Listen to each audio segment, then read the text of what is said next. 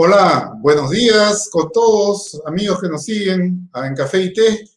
Eh, bienvenido Lucho, eh, gracias por eh, acompañarme en este café del día de hoy. lamentablemente César tiene un problema personal por el cual no, no, me va a poder acompañar, aunque está en los controles este, manejando la situación. Este, Lucho ya lo deben conocer muchos de ustedes en la industria, tiene una amplia experiencia en temas de tecnología y sobre todo en conectividad y en comunicaciones. Eh, Lucho, tu saludo. Muy buenos días con todos, eh, un placer estar acompañándolos y bueno, deseando que superen pronto los problemas de César para que retome su presencia en el programa. De acuerdo. Hoy día tenemos un programa muy interesante por la cantidad de comentarios que nos han llegado en la, en la publicidad previa y es eh, el tema de Internet. Eh, eh, debe ser una de las industrias que más ha ayudado a, nosotros los peruanos en esta época de pandemia, y este, pero eso a su vez nos ha hecho notar que nos faltan muchas cosas para lograr que la mayor cantidad de, gente en el Perú pueda tener acceso al Internet. Eh, eh, va a estar con nosotros, tenemos dos invitados, yo voy a presentar a Carlos Guamán y Luis eh, Ladera va a ser presentado por Lucho Emes. Carlos Guamán, bienvenido, es un estudioso del tema de telecomunicaciones, tiene, es CEO de la compañía DN Consultores desde el año 2004, con amplia experiencia en el mercado de telecomunicaciones, ha sido profesor de la UPC, también ha, sido profesor de maestría, regidor de la Municipalidad de Lima, eh, ha estudiado en la Universidad de Piura y en la Universidad del Pacífico y además ha trabajado también en Telefónica, eh, eh, por lo tanto su experiencia es bastante buena. Bienvenido, Carlos.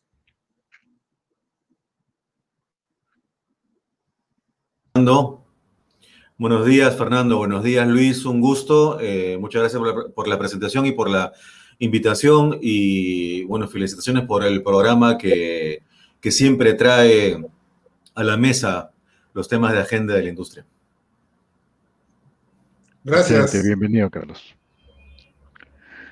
Eh, hoy día también nos está acompañando Luis Eduardo Laera. Eh, Luis es el director de soluciones de redes adaptativas de Lumen Technologies. Bueno, Lumen Technologies, eh, para los que no lo conocen por ese nombre, era hasta hace poco CenturyLink, ¿no? tiene una larga trayectoria en el país como uno de los proveedores principales de tecnología y de acceso. Bienvenido, Luis. Gracias. Buenos días, Fernando. Buenos días, Luis. Buenos días, Carlos. Eh, ante todo, un gran abrazo a César y a su familia en estos momentos y agradecido por la invitación nuevamente a estar acá, ¿sí? Qué bueno, qué bueno, bienvenidos ambos. Y bueno, empezaremos, Carlos, eh, por eh, dilucidar un poco qué va a pasar con, el Internet en el Perú. Eh, tenemos un tema de que los precios han caído fuertemente en los últimos cinco años. eso garantiza, por ejemplo, la calidad del servicio otra pregunta interesante es, ¿cuánto del Perú está iluminado por Internet? ¿Cuál es la calidad del servicio que se nos está brindando? ¿Podemos mejorar? Eh, me gustaría que inicies eh, este programa con una explicación al respecto. Sí, como no. Sí, mira, eh, nosotros los peruanos y bueno, muchos ciudadanos del mundo, eh, si algo entre varios aprendizajes que nos trae la, pandemia y los tantos desafíos a nivel humano, por supuesto, desde el punto de vista de estos servicios, si algo hemos aprendido es que el Internet es ahora un producto de primera necesidad. Y eso se traduce en una serie de indicadores que podemos comentar, ¿no? Eh, principalmente, como tú decías hace un momento, los precios del servicio han caído 95%, tanto en Internet móvil como en Internet fijo, durante los cinco años últimos. Y em, en el último año en particular tenemos que el tráfico de Internet móvil se ha duplicado. En promedio, una línea móvil que el año 2019 descargaba 4 gigas de capacidad, el año pasado descargaba 8 gigas. Eso es un gran promedio, de modo que uno se puede imaginar cómo los usuarios que más utilizan el Internet pues, puede haberse triplicado o incluso más el tráfico de, de, Internet móvil y en Internet hogar la situación es bastante similar. Entonces tenemos un crecimiento muy fuerte de, del tráfico de la velocidad en Internet, lo cual refleja esta nueva condición como un producto de primera necesidad, si es que no lo era antes ya. Entonces, esto tiene dos grandes eh, desafíos como consecuencia. Lo primero es en el Perú conectado, tenemos los usuarios la necesidad de contar cada vez con una mayor capacidad de red. Las velocidades o tráfico, decimos, están aumentando, por tanto queremos más y queremos más y queremos más para diversas actividades, ¿no? Se habla bastante del trabajo remoto, de la educación también eh, remota, por supuesto de muchos emprendimientos. Hay muchos peruanos, muchos compatriotas, y eso lo vemos todos los días, en redes sociales que ante la situación económica tan desafiante que enfrentamos todos, están desarrollando más emprendimientos que antes y su principal manera de llegar al mercado es a través de los canales virtuales. De manera que por diferentes razones el Internet es muy importante y en lo que podemos llamar el Perú conectado, es imprescindible contar con mucha más capacidad de Internet de la que hemos tenido antes. Y tenemos el otro em, gran componente, que por supuesto es mucho más delicado, ¿no? que es el Perú no conectado. Según nuestros cálculos, al año 2019, el número de peruanos que eh, residían en localidades sin cobertura de Internet eran 5 millones de peruanos. Con las inversiones que los operadores despliegan permanentemente, podría haberse reducido el año pasado, pero estamos hablando de un orden de magnitud importante. Entonces, si es que ya estamos eh, totalmente eh, convencidos de que el Internet es un producto de primera necesidad, es entonces mucho más imperativo que antes avanzar lo más rápido posible en el despliegue de infraestructura para nuestros compatriotas que residen en el Perú no conectado. Esa es una primera mirada inicial que podría dar sobre cómo están las cosas eh, en el sector. Eh, Carlos, ¿y, cómo podríamos eh, dividir el Internet? Porque yo entiendo que tenemos Internet vía cable, o sea, fibra, y de ahí a la última milla este, por algún tipo de, tecnología, y tenemos por el otro lado eh, eh, el Internet móvil. Eh, digamos, el crecimiento de, Internet ha sido similar en ambos casos. ¿Cuál ha sido más lento uno que otro? Sí, desde el punto de vista país, digamos que un, concepto que siempre se habla en políticas públicas es que estas políticas públicas son tecnológicamente neutras. Es decir, da igual con qué red llegue, la cuestión es que los, usuarios tengamos eh, Internet, ¿no? Pero dicho esto, por supuesto, sí es importante ver cómo se comportan ambos, ambos casos. Mira, en el último año, eh, la situación ha cambiado respecto a lo que ocurría hasta hace dos años. Hasta hace dos años, lo que sí teníamos desde el año 2014, sobre todo, en que el mercado móvil tuvo un cambio muy, muy fuerte con la entrada de dos nuevos actores.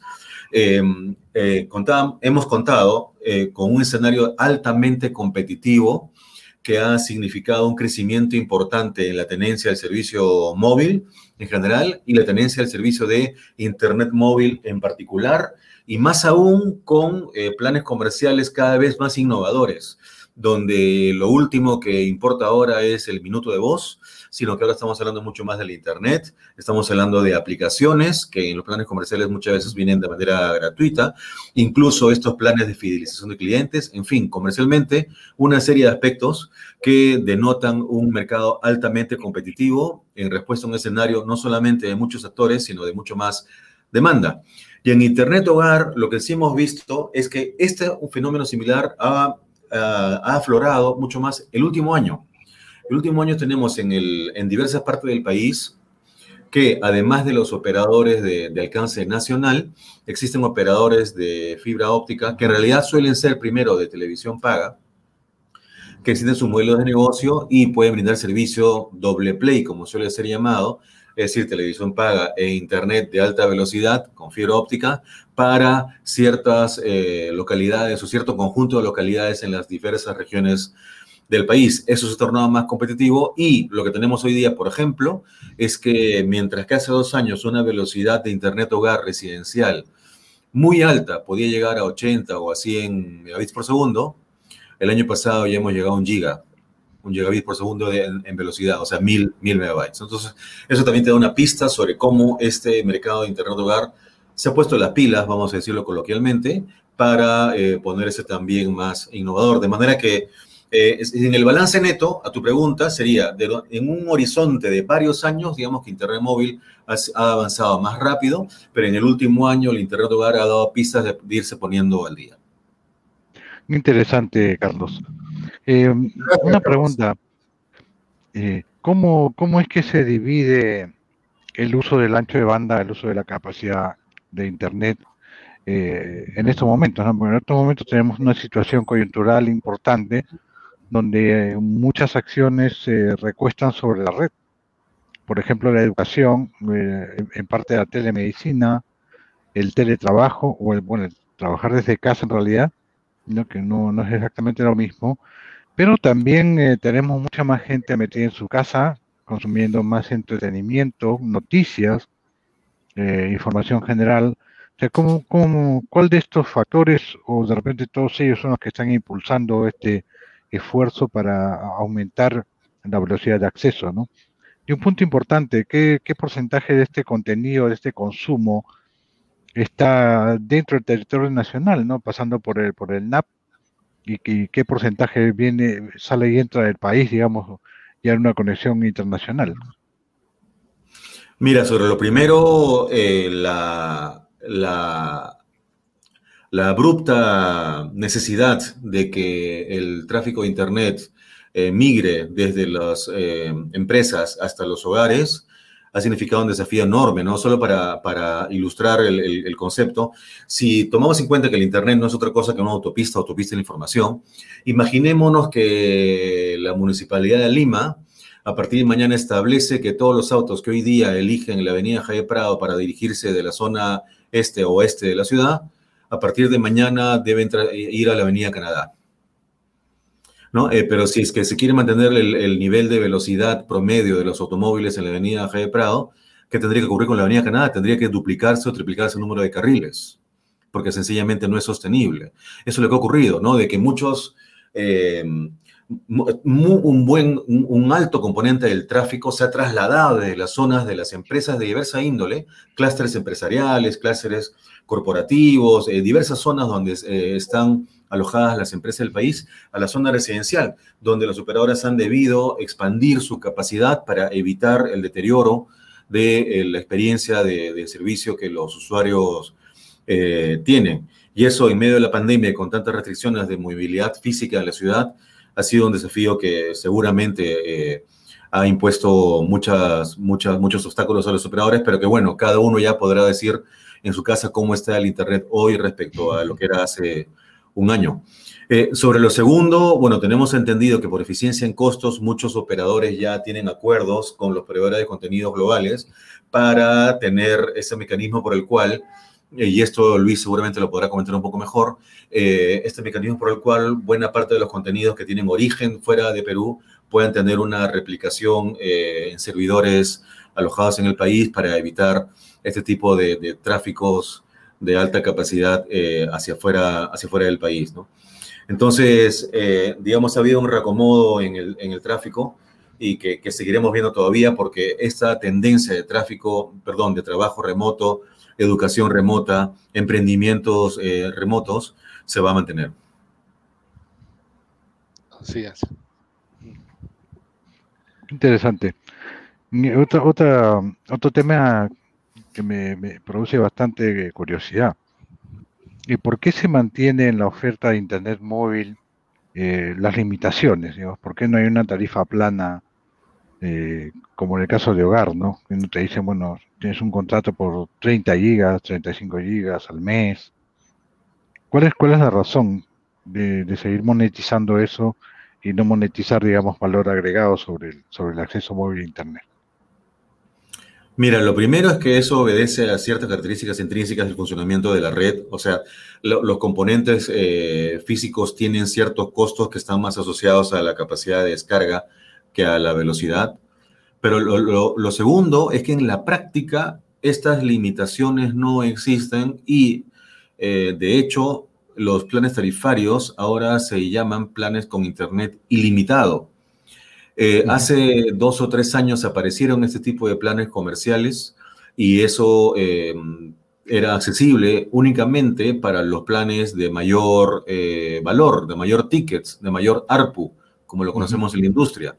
Progresivamente, fruto de la competencia que mencionábamos hace un rato, esta característica ha ido descendiendo a los planes de menor ticket, menor ARPU, y actualmente no queda prácticamente ningún plan postpago que no tenga internet ilimitado. Y de manera que eh, cuando consumes la capacidad de descarga asignada a tu plan, sigues contando con el Internet, sí existe cierta degradación en la velocidad, eh, pero que en la práctica cada uno lo podrá medir, pero digamos, el, servicio de Internet permanece. Y a esto le añadimos que también fruto de la competencia, estos umbrales de capacidad asignados a cada plan han ido subiendo. Eh, cada uno podrá comentar su experiencia personal, pero yo recuerdo perfectamente que hace cuatro años tenía en el internet móvil eh, personal que manejo eh, un giga de descarga por mes. Hoy día tengo una cifra muchísimo mayor sin que haya hecho nada al respecto. Simplemente los operadores, fruto de la competencia, se ven incentivados a que, estos, a que la capacidad de descarga en estos planes vaya, vaya mejorando. Excelente. Luis Eduardo, una pregunta. ¿Es esa situación que menciona Carlos es la misma en la región? ¿Qué nos puedes comentar respecto a lo que pasa alrededor de nosotros? Sí, en general sí, o sea, es una situación inclusive global, ¿no? Eh, más, que, más, que, más que regional, es una situación global, o sea, cada vez hay, hay un incentivo mayor al consumo de Internet.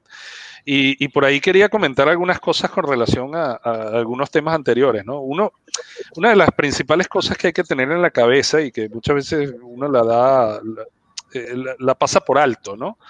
Eh, yo particularmente que tengo tres hijos menores, este, estamos eh, en un cambio generacional, o sea, tenemos una generación de, de millennials y tenemos la generación Z, ¿sí? Que se viene.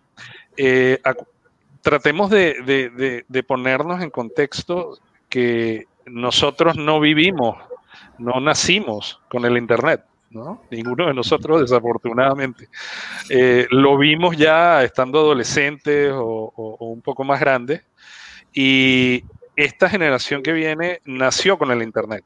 Eh, son generaciones digitales completamente. Entonces, eh, eh, el consumo que ellos hacen, el tipo de, consumo en general, no estoy hablando de consumo de ancho de banda ni de consumo del Internet particularmente, sino la manera en que compran la manera en que adquieren cosas, la manera en que se educan, la manera en que se informan, la manera en que hacen muchísimas cosas, la manera en que se relacionan, sobre todo ahora en esta pandemia, ¿no? Eh, es a través de Internet. Todo. O sea, para ellos es natural, ¿no? Mi hijo, eh, yo recuerdo de dos años, tres años, eh, el último, el más pequeño, hace dos, tres años atrás, cuando estaba más pequeño, recuerdo que agarró un día el televisor, ¿no? Y, le daba con el dedo, ¿no? Porque él estaba tratando de buscar que la pantalla se moviera como en el celular, ¿no? Y tenía dos años. Entonces, imaginémonos la, la, mentalidad que tiene el nuevo consumidor. Eh, necesita del Internet, como decía, es un insumo eh, de necesidad básica este, para cualquier ser humano hoy en día. Y en el futuro va a ser muchísimo más. O sea, estamos hablando de que viene el Internet de las cosas, eh, que va a proporcionar la capacidad de tener vehículos autónomos interactuando con una ciudad inteligente. Vamos a tener eh, probablemente implantes este, eh, biotecnológicos en el cuerpo que se van a estar comunicando a través de Internet para dar, eh, por ejemplo, medir variables del cuerpo humano, por ejemplo, si uno está enfermo, poder activar, por ejemplo, un páncreas este, y, y descargar insulina. o sea, digamos, vienen cosas realmente muy importantes y que van a requerir que el Internet cada vez sea de mejor calidad, de más ancho de banda, este, y eso va a ser eh, eh, una necesidad muy, muy, muy fuerte en, en, la sociedad que se viene. Y no es algo que estamos muy lejos. ¿ah? O sea, los pasos son agigantados de lo que está pasando en el mundo a nivel de, lo que es transformación digital y todo lo que es aplicación de tecnología, ¿no?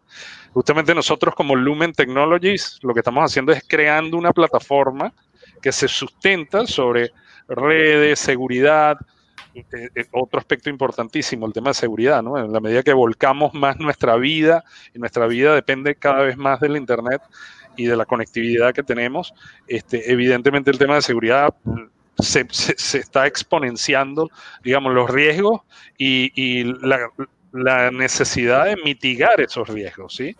Entonces, eh, ese es un factor importante. Cuando hablamos de,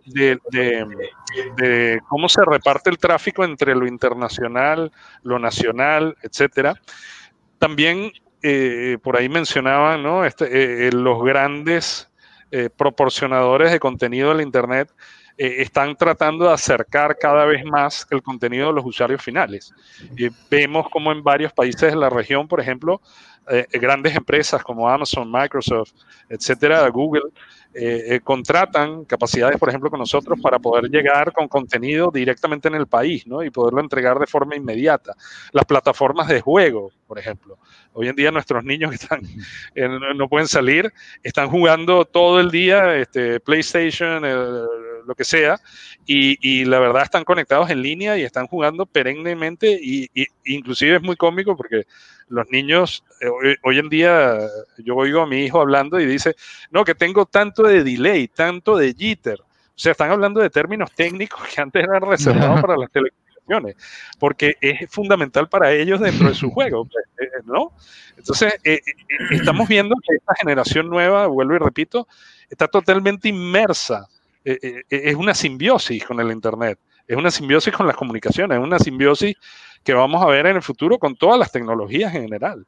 Y a, nivel de contenido, volviendo al tema, em, en realidad, por ejemplo, yo soy ya, retirando, digamos, el nombre del Lumen Technology, yo soy parte del consejo directivo del NAP Perú y, precisamente en el NAP Perú, en los últimos años, hemos venido creciendo de una manera exponencial.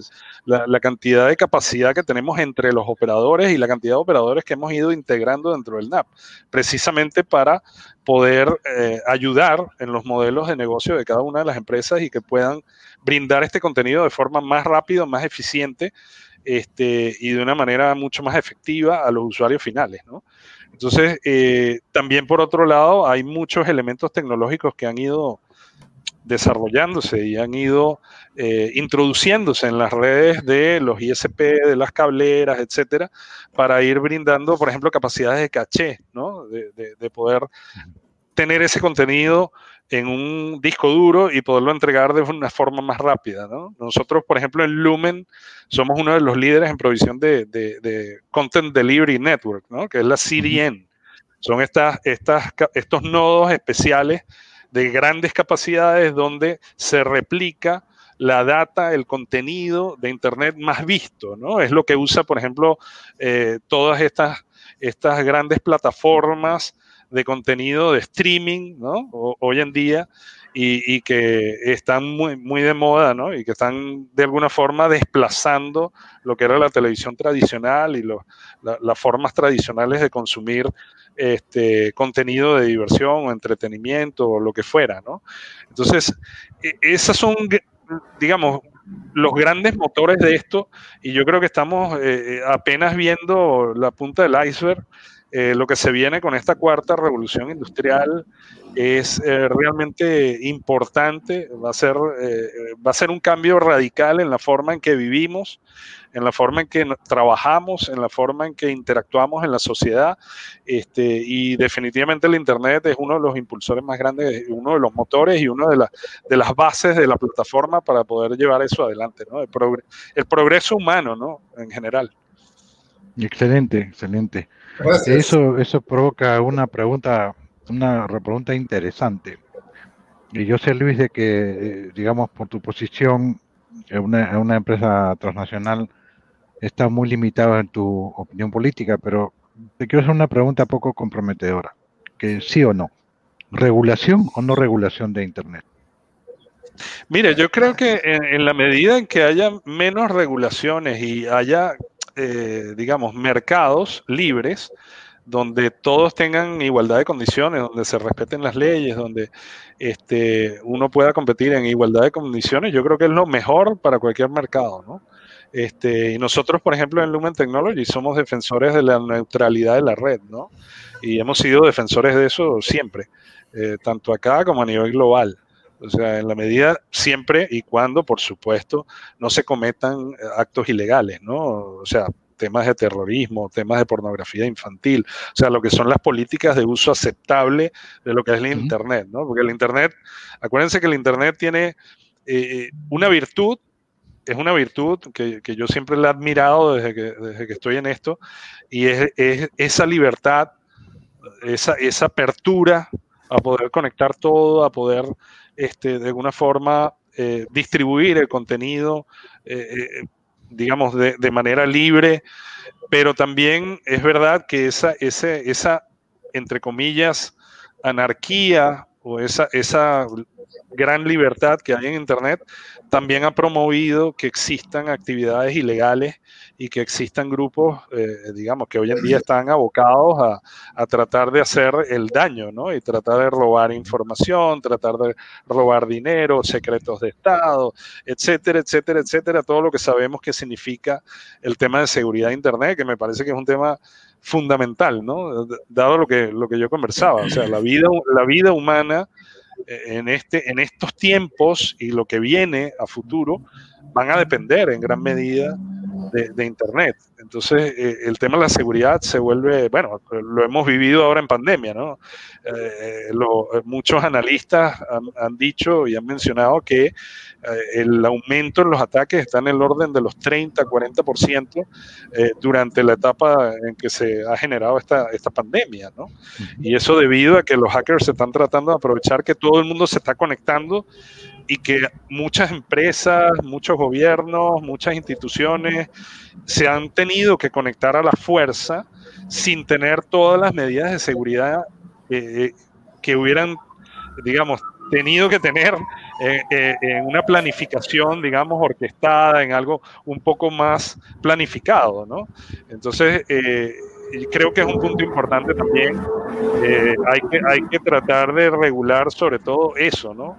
Eh, el tema de, de, la piratería sobre Internet, los hackers, eh, el, el, el, uso, digamos, el, mal uso ¿no? de los recursos de Internet, creo que es un tema que, que tenemos que tener todos en la cabeza, ¿no?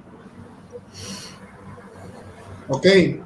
Este, Carlos, aquí me surge una pregunta por lo conversado y expuesto por, por Luis Ladera.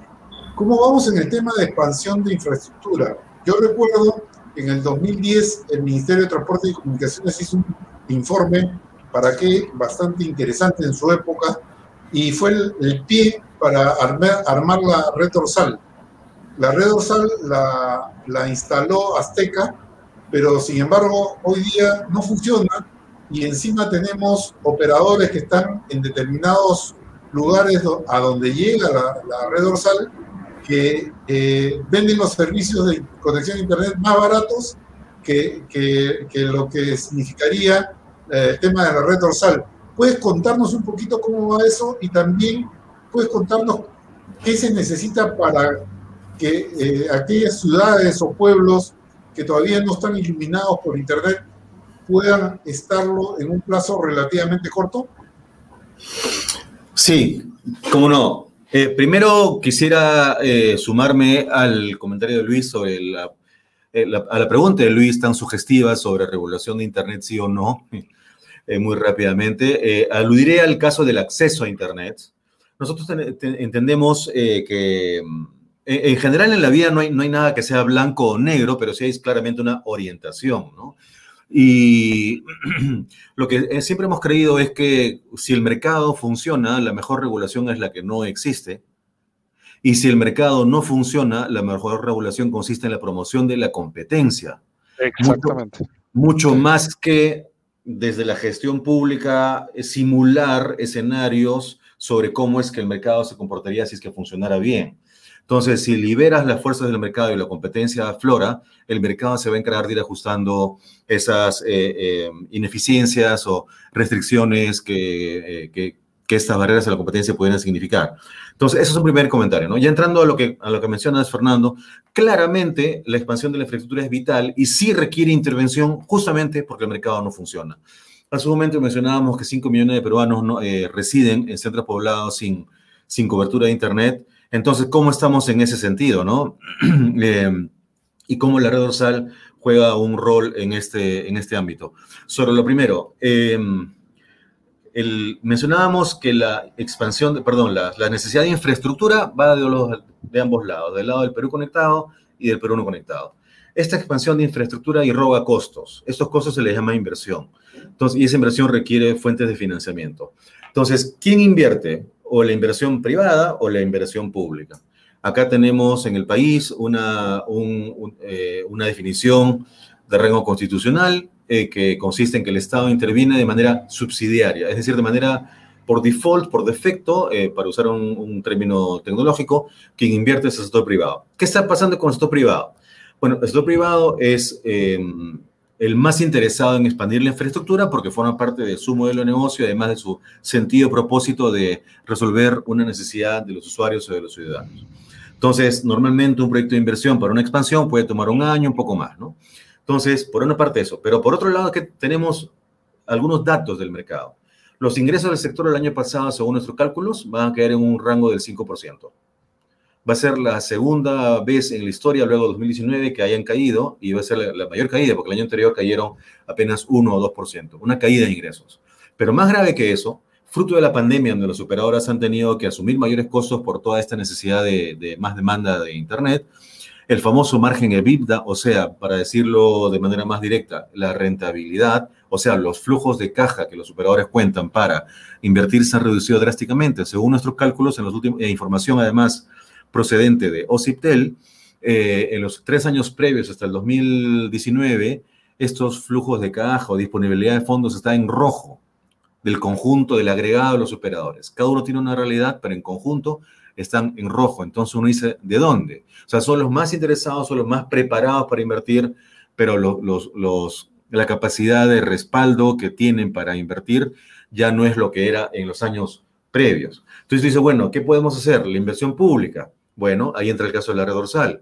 En la red dorsal lo que tenemos como evidencia es que transcurridos, estamos hoy día 2021, la red dorsal fue inaugurada en el 2016, luego que fuera adjudicada en el 2013, con el contrato firmado en el 2014. Han pasado un montón de años y hoy día el nivel de uso de la red dorsal es bastante bajo, bastante eh, precario. Si nosotros preguntáramos a cualquier ciudadano de cualquier centro poblado del país si conocen de la red dorsal, lo más, lo más, probable es que digan que no lo conocen. ¿no? Entonces, y con las redes regionales que son complementarias a la red dorsal, el caso es similar. Los retrasos son de tres, cuatro, cinco años en el mejor de los casos, porque la mayoría de redes regionales no están operando. Entonces, ante eso, ¿cuál es la solución? Si el inversionista privado, o sea, si el operador privado es ágil o puede ser rápido, pero tiene ahora restricciones financieras para emprenderlo. Y por otro lado, del, lado público, eh, podría tener eh, alguna capacidad financiera para hacerlo, como la red dorsal, que implicó un compromiso de inversión de, incluida las redes regionales de 2 mil millones de dólares,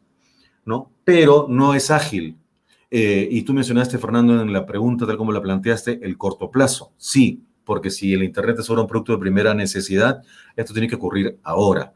Entonces, y, no podemos esperar cinco años. O sea, si el Estado decide hoy día eh, diseñar proyectos de expansión de infraestructura para la ejecución, como siempre lo ha hecho, van a estar listos dentro de cinco años. No podemos esperar. Entonces, ¿cuál es la solución? Eh, pensar, diseñar, armar una nueva relación eh, público-privada que mezcle el mejor de ambos lados. Hace pocas semanas hemos tenido una novedad alentadora porque el Ministerio de Transportes y Comunicaciones anunció que fondos que actualmente pasan de eh, los operadores para el sector por concepto de, del canon, es decir, por el pago del derecho del usufructo del, del espectro radioeléctrico, que es el recurso con el cual tenemos todos el, el Internet móvil, eh, va a poder ser más utilizado para eh, la expansión de infraestructura justamente y ya no solamente para que vaya a las arcas del ministerio.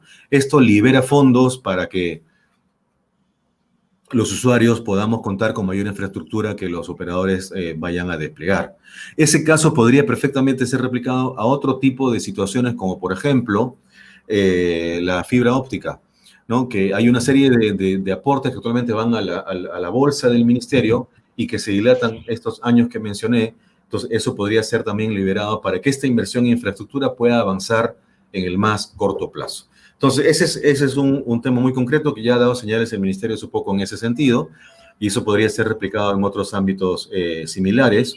Y, lo otro es la propia regulación del sector, específicamente de algo que se le conoce como la regulación de la calidad de servicio, que está pensada, por supuesto, para beneficiar al usuario, porque le exige al operador que cumpla una serie de condiciones en la prestación del servicio, pero debido a que esta regulación es frondosa y el mercado avanza más rápido de lo que, la regulación, entonces la regulación requeriría, para seguir siendo frondosa, ser actualizada.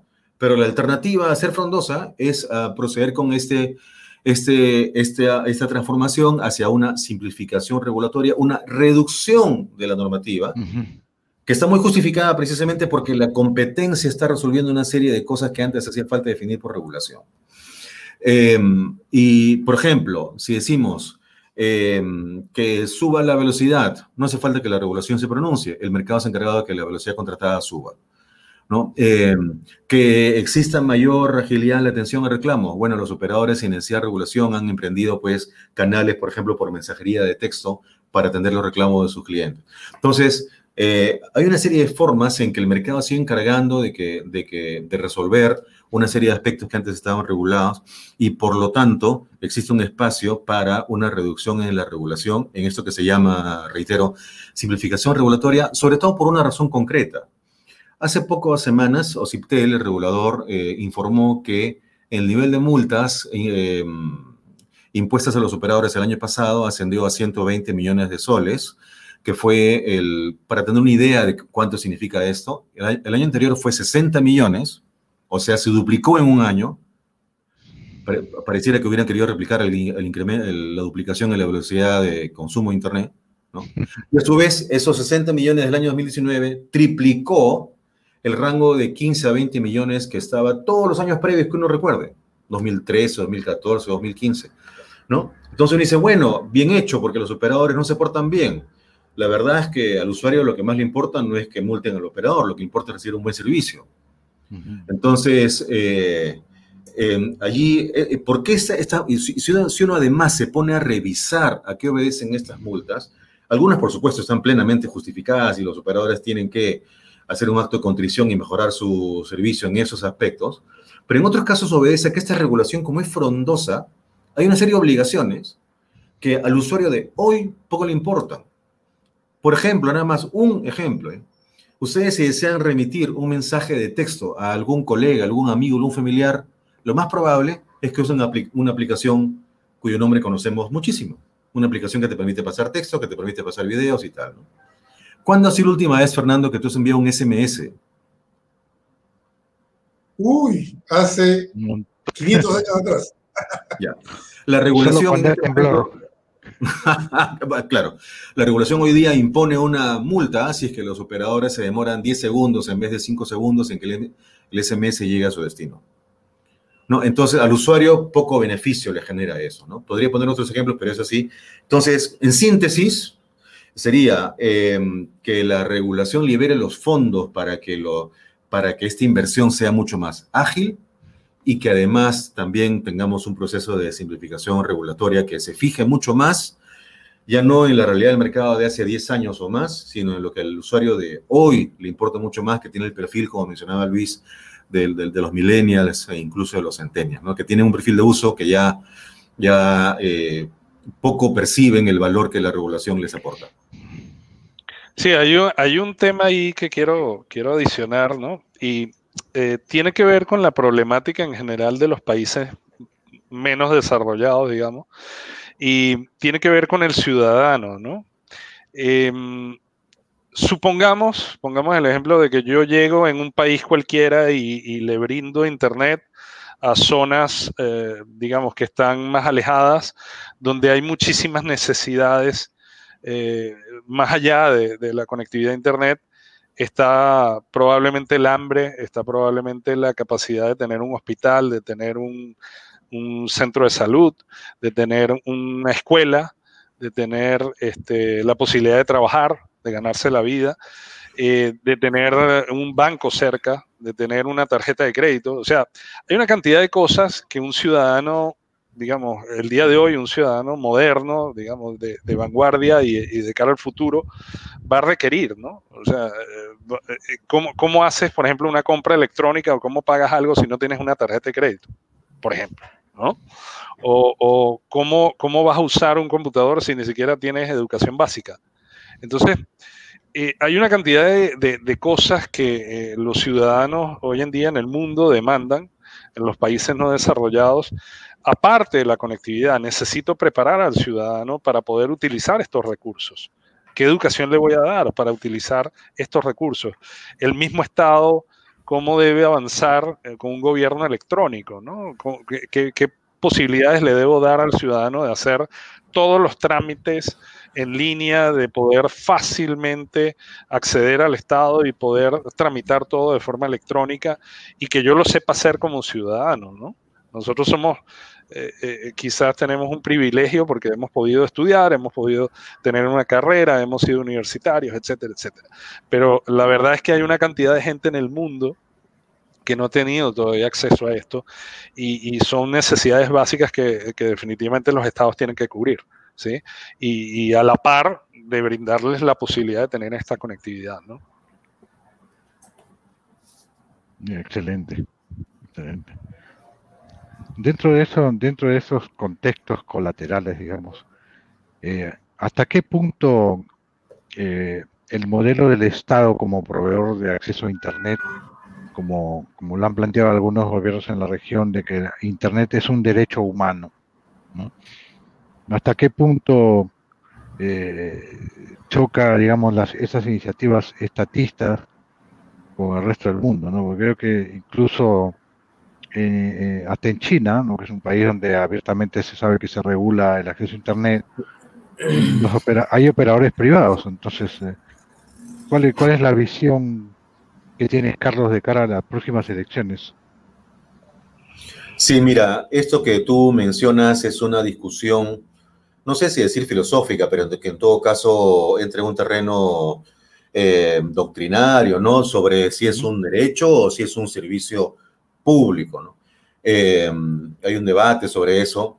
Eh, lo que diría es que lo, siguiente, eh, lo más importante para el ciudadano de a pie no es que sea definido en alguna norma o en la Constitución, si se quiere, como un derecho, sino que en la realidad el servicio está disponible.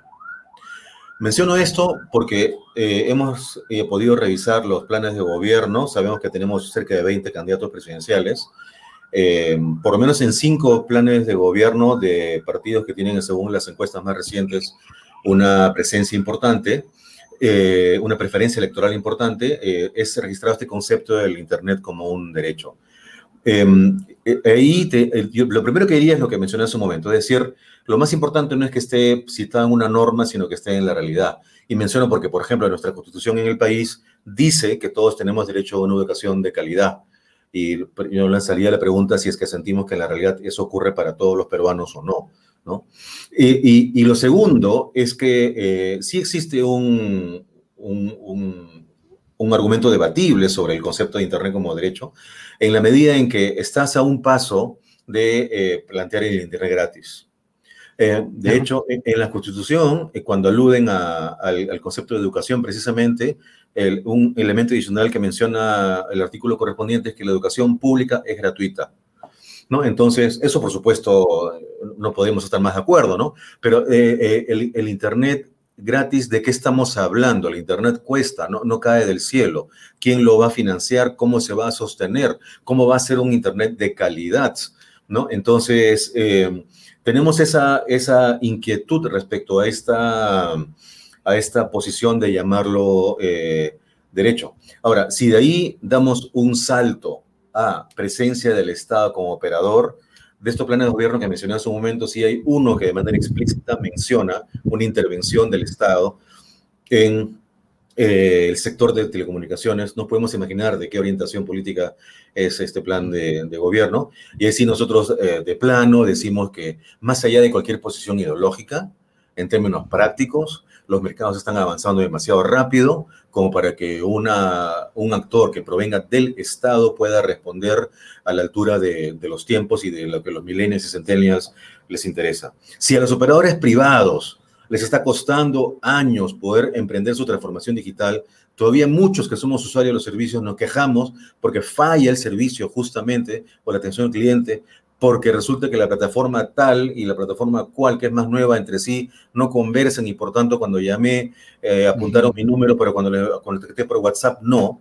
O sea, eso, eso, es, eso requiere todo un esfuerzo y requiere tiempo. Si para un privado eso toma tiempo, imaginémonos para un, para un eh, operador del Estado, desde el instante que se les ocurre convocar una licitación para la compra de equipamiento para el despliegue de red, hasta el instante que la compra y el momento que la despliega, pasan dos años y ya esa, eh, lo, que, lo que al comienzo a comprar ya, ya no es, ya, ya es obsoleto.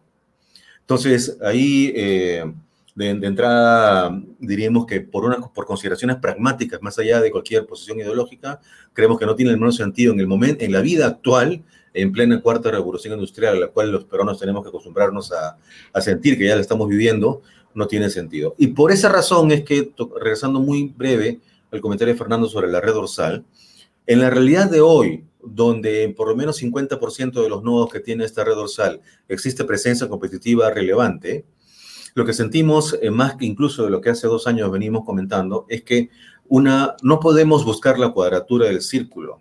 Es decir, no podemos lograr una ecuación en la cual la solución de la política pública sea la misma para una ciudad como Trujillo que para una ciudad como, Aymara, como para la provincia de Aymaraes en, en el departamento de Apurímac. Las realidades de la solución que el mercado entrega para los ciudadanos para que puedan hacer Internet es radicalmente distinta. Por lo tanto, la solución es distinta. En un lado, eh, eh, requiere de todas maneras intervención de la política pública y en otro lado no. En términos concretos, ¿esto qué significa? Que en la red dorsal planteamos la propuesta de que las zonas competidas puedan ser eh, escindidas y transferidas mediante la modalidad que corresponda, por ejemplo, proyectos activos, al sector privado, a los operadores que eh, buen ánimo tendrán de eh, poder hacerse cargo de ellas como parte de su modelo de negocio y dejar la presencia de la red dorsal con ese rol subsidiario del Estado en las zonas no, no competidas. Otros escenarios podrán haber, pero en todo caso, ahí es donde la intervención del, del Estado, donde ya existe competencia, la verdad es que creemos que no tiene sentido, creemos que el mercado responde de manera mucho más ágil. Esa es la manera en que vemos esta, esta, esta lógica de, del Internet como derecho, que está a un paso de llamarlo Internet gratis. Y, por supuesto, en una escuela pública, un niño, un escolar, por supuesto que tiene que ser Internet gratis. ¿no? Un establecimiento de salud, por supuesto. Pero de ahí ya que en nuestras casas o que el Internet móvil o cualquier otro tipo de idea similar, sí está fuera de lo que, de lo que realmente beneficia a los usuarios y a los ciudadanos. Excelente. Creo que vamos a empezar a eh, ver algunas de las preguntas de, los asistentes. Vamos a ver cómo las ponemos en la pantalla. A ver.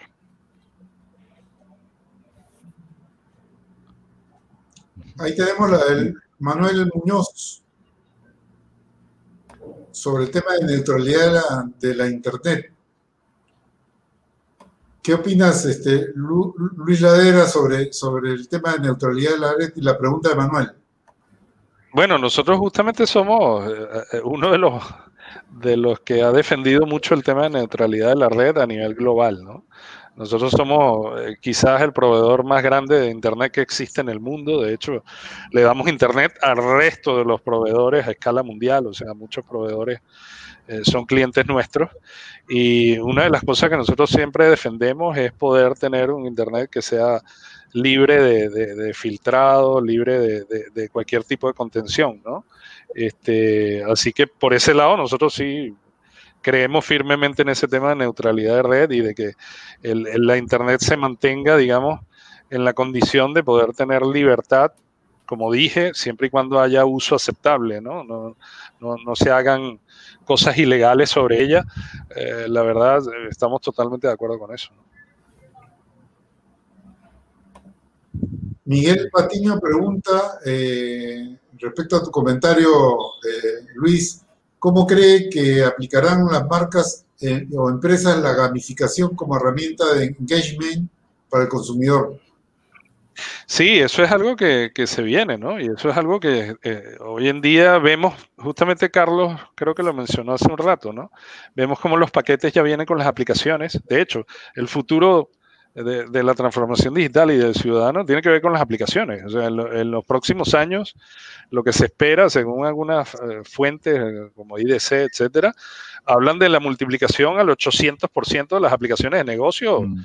en los próximos dos o tres años. O sea, todo se va a convertir en aplicaciones. Entonces, eh, hoy en día estamos viendo como los modelos, por ejemplo, de consumo de, televisión, que, nuestra juventud, cuando éramos niños, era, era, un modelo, digamos, libre, gratis, público. Estamos viendo cómo eso se está transformando con las nuevas generaciones y estamos viendo cómo, cómo ahora eh, cada, cada, cada generador de contenido de televisión o de producciones de entretenimiento está poniendo su propia aplicación, ¿no? Y estamos adquiriéndola nosotros para poder ver eh, series, películas, etcétera, ¿no? Documentales. Entonces, este, definitivamente es así. O sea, eh, eh, es un tema que se viene y, sin duda, sin duda alguna. De acuerdo. Este, Lucho, me gustaría que leas la pregunta de Manuel Muñoz, pero antes quisiera hacerle una pregunta a Carlos que se me quedó en el tintero. Eh, a finales del, año pasado tuvimos acá la participación eh, de, la que fue eh, viceministra de TICS de Colombia, la señora Blandó, y ella comentaba de que no necesariamente los países pueden resolver el tema de políticas públicas concentradas en un solo eh, en una sola agencia o una sola institución. ¿Cuál es la visión que tú tienes con respecto a eso y, por qué, es, eh, digamos, eh, sería esa tu, tu, forma de pensar? Sí, primero que nada recordemos que en Colombia el precedente es que el, el, ministerio surgió a inicios de la década, no en un momento como el 2020, y, y en los años el, tiempo ha, cambiado tanto la realidad del mercado que es un elemento que no podemos ignorar. Y lo segundo es que el precedente en el caso de, Colombia era el Ministerio de Comunicaciones que se convirtió en el Ministerio de las TIC. Nunca estuvo mezclado con el sector transportes. ¿no? Em, y eso también determina que la perspectiva sobre cuál es el impacto de esta, de esta evolución sea, sea distinto. Dicho esto, em, en el Perú, ¿qué ocurre? Primero, una cuestión muy, muy práctica y que todos lo conocemos de toda la vida, que el MTC esté con mayúsculas y con tamaño de letra tamaño 80 y con negrita, y con una C que tiene tamaño 8 y sin negrita y minúsculas. Entonces, primero que en el MTC existe una primacía de temas de agenda eh, vinculados al sector de transportes mucho más que al sector de telecomunicaciones. Y lo segundo es que sí hay dos características eh, que distinguen al mercado eh, peruano y también a la forma en que el Estado funciona. Lo primero es eh, la articulación, la, la, articulación entre entidades del Estado vinculadas al ecosistema digital, siendo que, como sabemos, la conectividad es un componente importante, pero eso se suman el gobierno digital, la economía digital y la ciudadanía digital. Entonces, la articulación entre entidades del Estado, la articulación necesaria para esta intervención de política pública que hemos mencionado hace un rato, en todo ese territorio donde el mercado no funciona. Eh, y, lo segundo es la apropiación, la apropiación digital. Digamos que lo que sentimos es que como peruanos, la obsesión que debiéramos tener es cómo mejoramos la, ahí voy a ponerme por un instante el gorro economista, cómo mejoramos la oferta, es decir, la infraestructura para que la conectividad llegue, pero más importante que la oferta es la demanda. ¿Cómo es que logramos que los peruanos, todos nosotros, le saquemos más el jugo al Internet? Y ahí menciono nada más un, número, ¿no? Fuera de los 5 millones de peruanos que, están, que, no están conectados, hay otro número que es que de los usuarios en el Perú, que han tenido un crecimiento importante el año pasado, eh, el 80% de ellos lo usan para actividades como comunicación, como información y como entretenimiento, actividades que dentro de todo podemos calificar relativamente esenciales, mientras que para trámites con el gobierno, o sea, gobierno digital, para transacciones comerciales, o sea, comercio digital, comercio electrónico, para transacciones bancarias, o sea, banca digital, eh, y para educación, es muy poco utilizado. Educación ha tenido un salto el año pasado, podría ser una excepción, pero para esas, ese tipo de gestiones de alto valor, como mencionaba Luis, es muy poco, es menos del 20%. ¿Y cómo tú, cómo tú, de qué sirve de que mejore la infraestructura si es que luego la demanda va a estar utilizándolo para enviar mensajes por, por mensajería de texto, para ver videos o para, o para otro tipo de actividades que, por supuesto, todos podemos usarlas, pero hay mucho más que el Internet nos puede dar, ¿no? Más aún si se viene dentro de pocos años lo que mencionaba Luis, el 5G, con el Internet de las cosas y todo lo que eso va a acarrear como nuevos servicios para los usuarios. Entonces, apropiación. No existe en el Perú una, eh, un ente rector de la apropiación digital. Entonces, si le sumamos que las entidades vinculadas a digital son varias, y no resulta sencillo que se pongan de acuerdo ágilmente, por más que existe esta, eh, formalmente esta estructura del Comité eh, de Perú Digital del siglo XXI o Bicentenario o algo así, ¿no? Eh, no logra, en la medida en que no es una única entidad, no logra tener esa agilidad para avanzar en las decisiones que debe tomar la política pública. Y lo segundo es que no hay nadie que se aboque a la apropiación.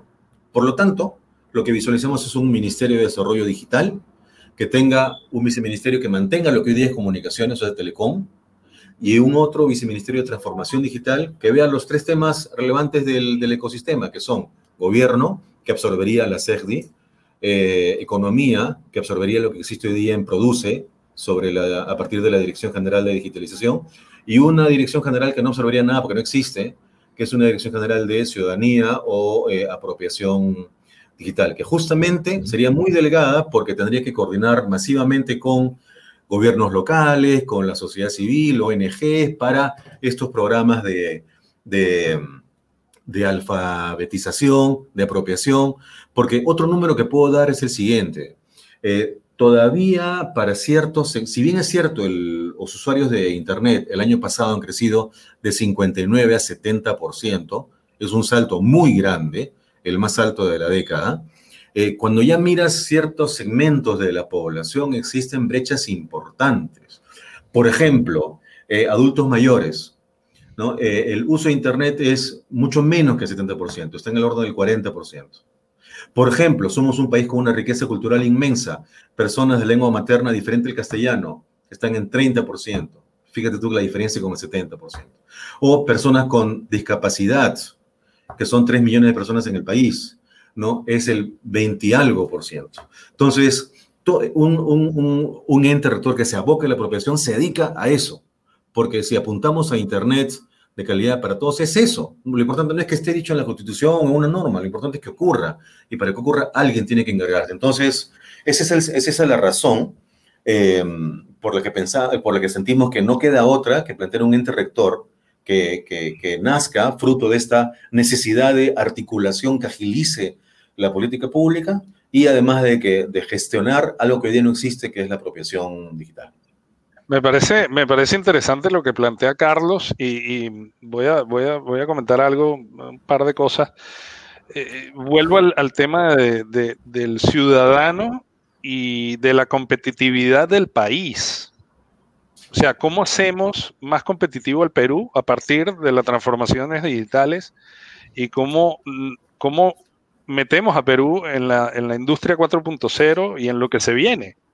Porque esa es la verdad. O sea, si, si, si no preparamos a la ciudadanía y no preparamos a nuestros jóvenes en esto, y no se preparan en esto, la verdad, el progreso del Perú está en, en, en peligro.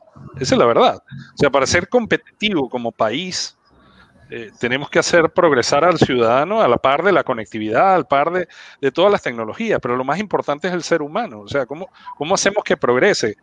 Fíjense que, por ejemplo, eh, los Emiratos Árabes, no sé si tienen este dato, lo he comentado en alguna otra charla, los Emiratos Árabes hace un par de años acaba de crear un ministerio de inteligencia artificial. ¿Sí? O sea, en esa estamos en otros países, eh, ¿entienden? Estamos, este, se está pensando en grande ya, se está pensando en otras cosas, en cómo hacer al país mucho más productivo, mucho más competitivo, atractivo a las inversiones para poder competir en un mundo global. Y esa es la verdad. Entonces, ese, ese, es un tema importante. Voy a ir, me voy a desviar totalmente porque me, me, comentaste ahí la, la, pregunta que hacía Manuel Muñoz, que no tiene nada que ver con lo que estamos hablando, que es mucho más macro, pero es una pregunta muy, muy técnica y muy particular que tiene que ver con la comunidad de juegos, ¿no? Que es muy importante en el mundo de Internet hoy en día. Y es el tema del lag, ¿no? Y, el FPS, ¿no? El, el lag es como el, la diferencia de tiempo entre los paquetes que van viajando sobre Internet y el FPS son los, frames per second, ¿no? Son las, pantallas por segundo, digamos, que van refrescando los cuadros, que van refrescando en el videojuego, ¿no? En realidad eso tiene que ver, eh, ahí pregunta, ¿no? Una, la, pregunta que hace es, bueno, ¿por qué hay problemas a veces en las comunidades de juego que se ve que hay lag o, o se pierden frames, ¿no? Este, en realidad es, muy difícil de responder porque eh, puede ser un problema que esté en varias, en varias, eh, varias localidades distintas de, ese tramo o de ese proceso, digamos, que involucra el poder jugar un juego en línea. Eh, o puede haber algo en particular en un caso específico, ¿no? Y todos los casos son, pueden ser diversos, ¿no? Hay, por ejemplo, a veces que de repente puede ser un problema de la propia máquina. Pues, por ejemplo, una cosa que, está ocurriendo frecuentemente y que tiene que ver con la seguridad de Internet es que eh, los hackers de alguna forma instalan, sin que uno sepa, por ejemplo, eh, alguna aplicación en el background del sistema operativo que hace cryptomining, por ejemplo. Y uno no se da cuenta. O sea, uno está minando, agarran redes completas de computadores, las hackean ponen un software detrás y utilizan capacidades de tu disco duro, de tu procesamiento para hacer crypto mining y ellos enriquecerse y ganar monedas, criptomonedas, ¿no? Por ejemplo, este, hay temas de virus, hay temas del ISP a veces también, hay temas de zonas por momentos. Acuérdense que hay, hay zonas, eh, como decía Carlos hace un rato, zonas residenciales que hoy en día estaban calculados, digamos, técnicamente para tener unas capacidades y debido a la pandemia de la noche a la mañana, todo el tráfico y toda la matriz de tráfico cambió. Entonces, de repente hay zonas que de repente tienen equipos que están un poco obsoletos, que hay que cambiarlos, que hay que ampliar anchos de banda, que hay que modificar cómo está estructurada la red. Eso también puede generar algunos problemas. A veces los propios proveedores de videojuegos también tienen problemas. O sea, los, la, gente que, administra los data centers donde están estas plataformas de videojuegos, evidentemente también son susceptibles a problemas, ¿no? A veces ellos tienen saturación, a veces no tienen las capacidades suficientes en los servidores para poder distribuir el juego a todo el mundo. Entonces, digamos, puede haber una cantidad de cosas, puede ser el cable inclusive dentro de la casa, ¿no? O sea, vino el perro, pasó al lado del modem, pisó el cable, el cable era de fibra óptica y por dentro lo partió o perdió algo de, digamos, de calidad de esa fibra y probablemente esté perdiendo paquetes y eso haga que tenga ciertos problemas de comunicación. O sea, la diversidad de, escenarios es múltiple, ¿no? Ahí, ahí la recomendación es siempre hablar con el operador y buscar un diagnóstico, digamos, que vaya verificando tramo por tramo qué puede ser, ¿no? Desde la máquina del usuario hasta tratar de comunicarse y ver si los servidores de la plataforma de juego están funcionando correctamente, ¿no? Bien interesante. Yo hice agregar... aquí, hice troubleshooting en, en live. sí. No, es bien interesante eso y quisiera agregar algo muy, muy brevemente. Y es que eh, hoy en día eh, no solamente se conecta el gamer en la casa, se conecta la, la familia viendo Netflix, eh, pero es bien interesante. Mi hijo, mi hijo juega, mi hijo juega regularmente. maneja una tarjeta de video que para mí sería asombroso de escribir. Bueno, fantástica la tarjeta, y carísimo también. Carísima, sí. Pero está jugando y tiene al costado el celular con el chat. También, claro. Y tiene una tablet acá. ¿No? Son multipantalla, es la nueva generación, es multipantalla. sí, es multi, y, aparte tiene reloj inteligente y qué sé yo. Entonces, cada persona en la casa ahora se conecta con tres, cuatro dispositivos. Es así. Eh, mi, esposa es médico, yo, yo eh, la metí en la tecnología casi a la fuerza hasta que, hasta que descubrió educación continua, entonces ahora está viendo Netflix y está con el, con el chat. Mira, ay, mira, me acaban de mandar un libro y deja de ver Netflix y comienza a ver un libro en el celular. Y porque es muy chiquito y agarra su tablet. Entonces ella tiene tres, usa tres, tres conexiones diferentes, ¿no? Y es una familia, somos una familia chica, pero cuando alguien tiene cuatro hijos, los cuatro hijos no juegan lo mismo. Es más, casi no juegan entre ellos. Basta que tengan un año de diferencia, ya ni siquiera juegan entre ellos, ¿no? Esa, de hecho, es mi, experiencia, esa es mi experiencia personal. Yo tengo tres hijos de distintas edades y los tres están haciendo cosas totalmente distintas. Sí, ya, ni se hablan, ¿no? Entonces, este, eh, ese también es un factor importante. Y eso, se, eh, es una, una situación que solamente se va a multiplicar, ¿no? Cuando en los colegios también digan, bueno, ¿para qué vamos a prohibir que tengan el celular si también le comunicamos por ahí el inicio de clase, el horario, qué sé yo, y por acá, por allá? va a dejar de ser inútil, ¿no? Es bien interesante el tema. Mm. Sí, y hay que ver lo que pasará ahora en el futuro con, lo que llaman el Internet of Bodies, ¿no? va a haber un momento en el cual, claro, en el cual vamos a tener probablemente, como decía, implantes o vamos a tener eh, probablemente ayuda tecnológica dentro de nuestro cuerpo que nos va a habilitar ciertas cosas, ¿no? O sea, es como hoy en día tener estos, estos dispositivos que existen, que los conocemos, que están convirtiéndose en los asistentes digitales de uno, ¿no?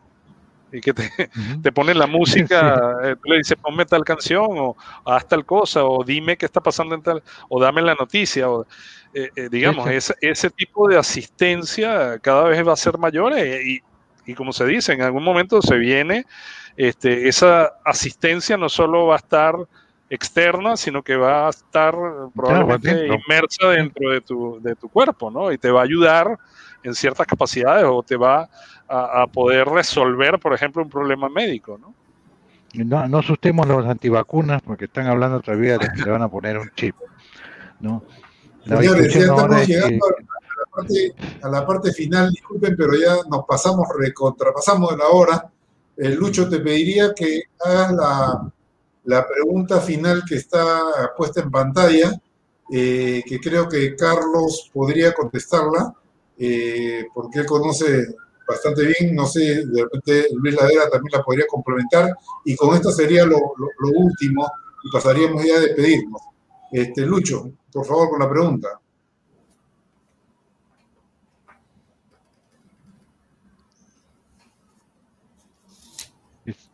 ¿Por, qué ningún operador entrega velocidad de subida a Internet igual a la de bajada? Esa es la pregunta que hace Network Mastering. No sé. Sí, eh, la principal, la respuesta rápida es que porque no lo podríamos pagar. Em, las redes eh, son autopistas y las autopistas en este caso son de doble vía. Eh, entonces, por gestión de redes, estas son compartidas entre diferentes usuarios para, que justamente el costo también sea compartido y los precios que nosotros tenemos son, los que, es correspondan con lo que podamos pagar. Em, y algo similar ocurre con el concepto de velocidad mínima garantizada. Y en ese sentido, por ejemplo, no me queda otra que regresar a un tema de política, porque viene en el Congreso hace pocas semanas hace pocos días una iniciativa de subir la velocidad mínima garantizada a 70%, de 40 a 70%, muy rápido. Em, y la respuesta es la misma, porque no lo, no lo vamos a poder pagar. Eh, y un ejemplo, recurriendo a autopista, es, todos conocemos la Panamericana Sur o la Panamericana Norte, eh, que están entregadas a concesionarios privados y por lo tanto sujetas a un peaje, por el cual pagamos el monto que sabemos que cuesta. Si es que nosotros quisiéramos, sabemos que la velocidad máxima en la Panamericana Sur es 90 kilómetros por hora.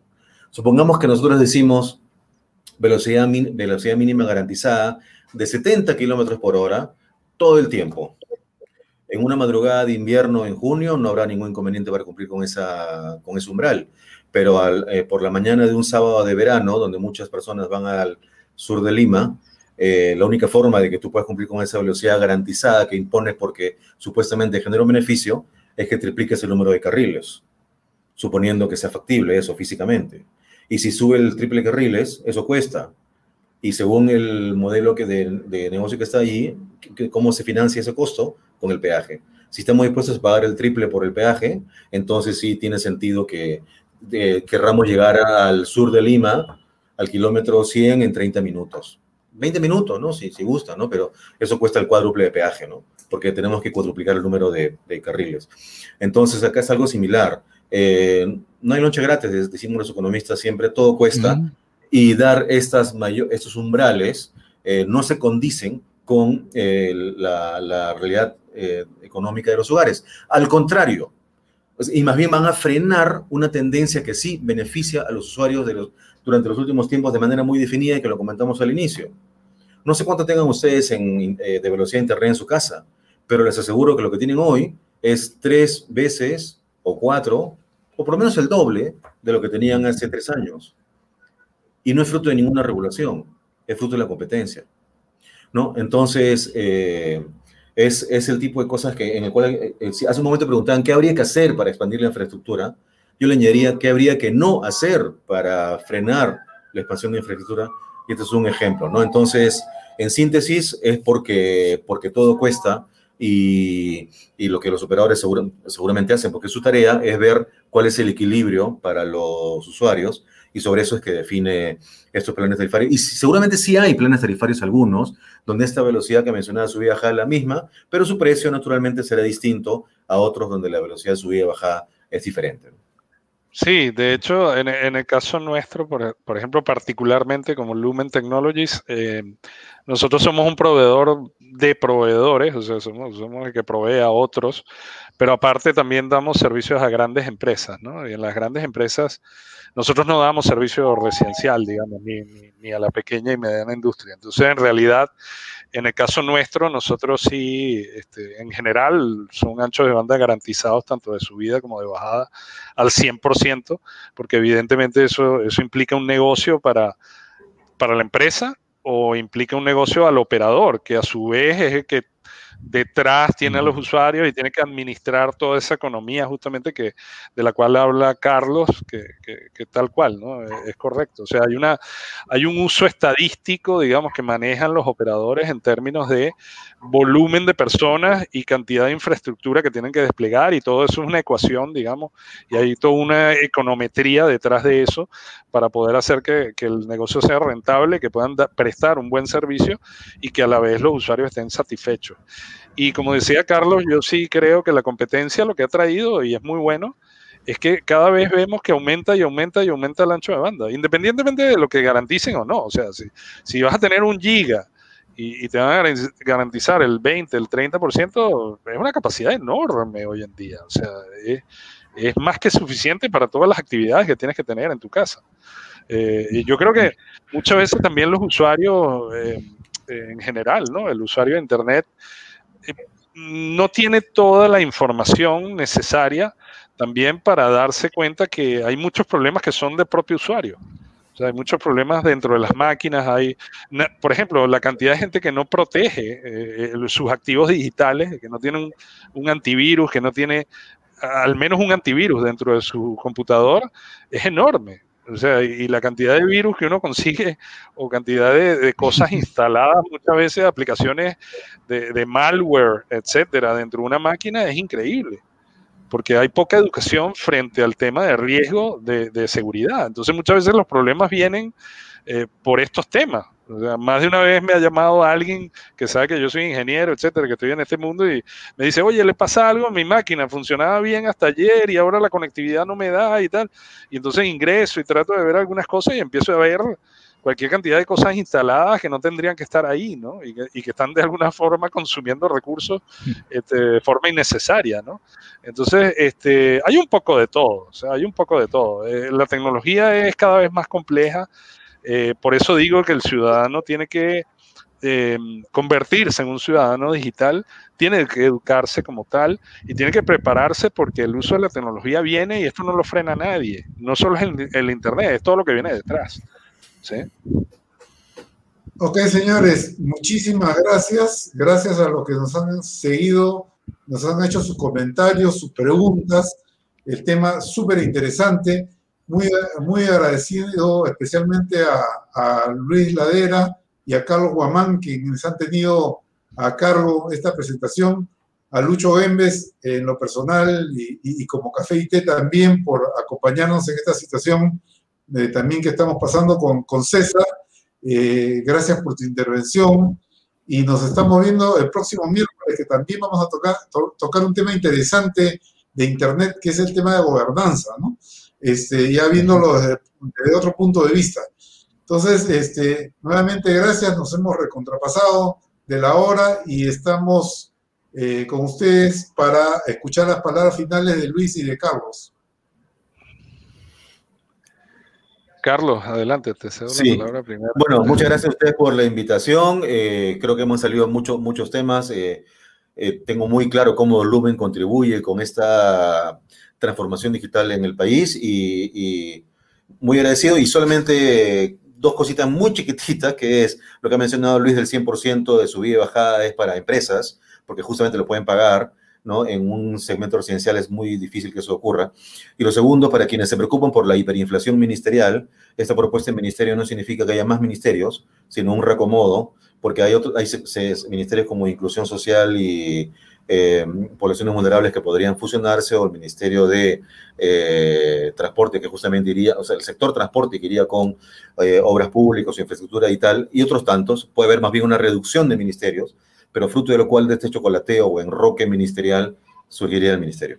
Nada más, muchísimas gracias eh, por su invitación y muchos éxitos hacia adelante, más aún de lo que ya van acumulando en el tiempo que llevan con el programa.